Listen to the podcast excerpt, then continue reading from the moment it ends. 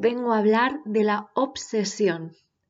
Y la obsesión podemos enfocarla en cuanto al tema del amor y las relaciones, ya que es mi tema por excelencia, pero quiero que, sepas, tú que me estás escuchando, que esto lo puedes extrapolar a cualquier otro área. ¿Vale? Entonces, para mí la obsesión es, es un enganche, es un bucle mental en el que todo nuestro foco de atención está puesto en una persona, una cosa, una situación, un lugar, un trabajo, lo que sea. Entonces, al tener ese foco puesto ahí, nos es imposible poder centrarnos en otra cosa.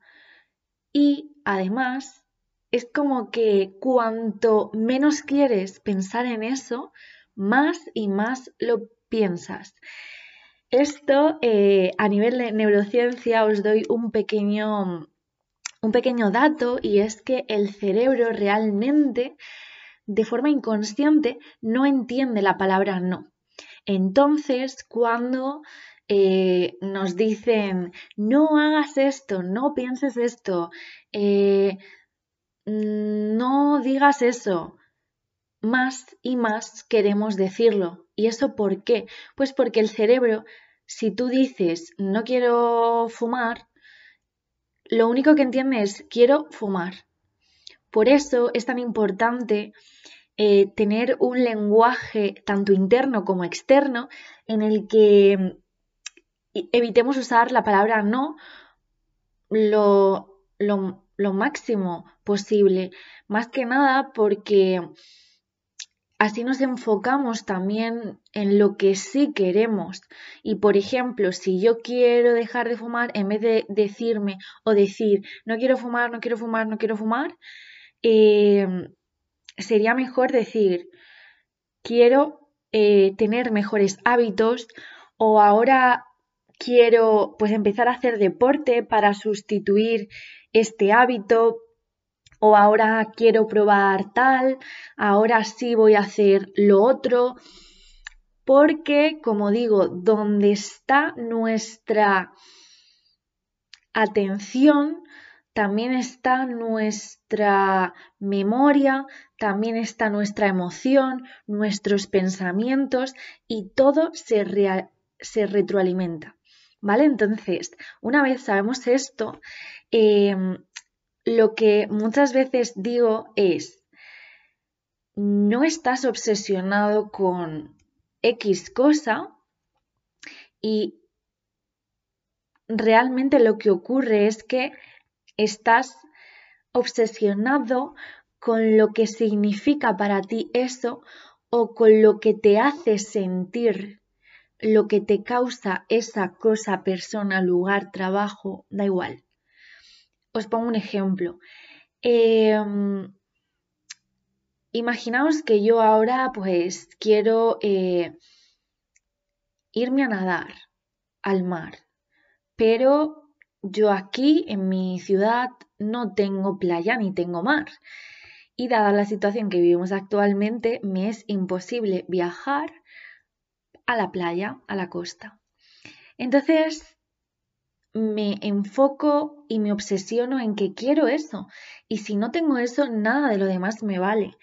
Es una obsesión llevada al máximo. Y aunque intento hacer otras cosas, es que nada me satisface si no es eso. Pero es que no es posible. Entonces, yendo al trasfondo, yo te pregunto, o me pregunto en este caso con el ejemplo, para mí, ¿qué significa ir al mar o a la playa? ¿Qué, es, ¿Qué es lo que realmente me causa? ¿Qué sensaciones? qué sentimientos, qué emociones, qué busco con respecto a la playa o al mar. Porque no me obsesiona en sí el mar y la playa, sino lo que me, lo que me proporciona o los beneficios que me da eso.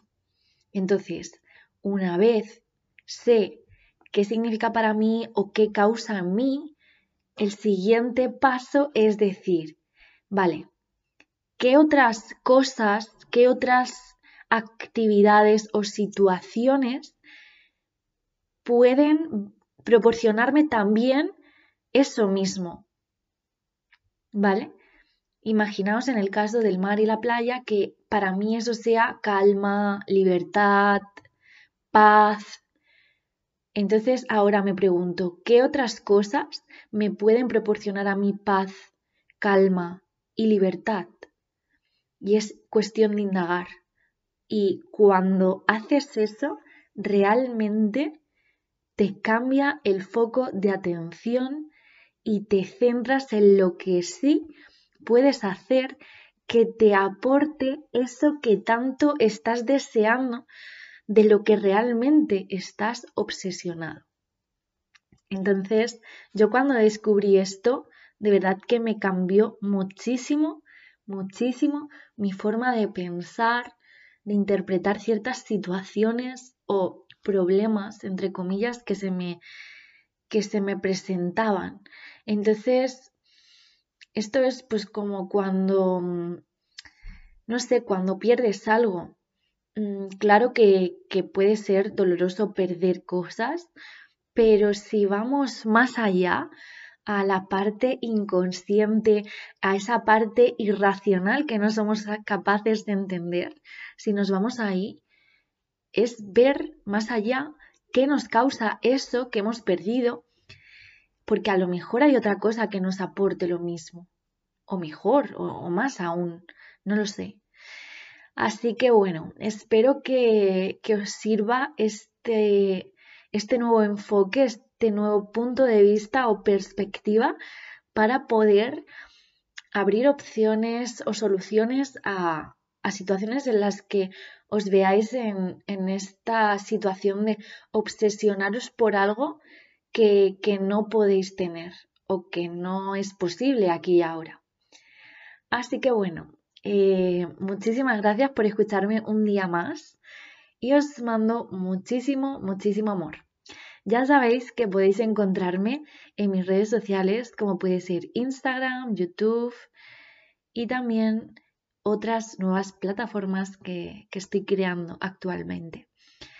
Así que simplemente tenéis que buscar Andrea Payán o Andrea Payán 99 y ahí tenéis todo mi contenido y también podéis contactar conmigo para comentarme cualquier duda, eh, alguna pregunta o alguna inquietud o incluso algún tema del que queréis que trate posteriormente. Así que lo dicho, un abrazo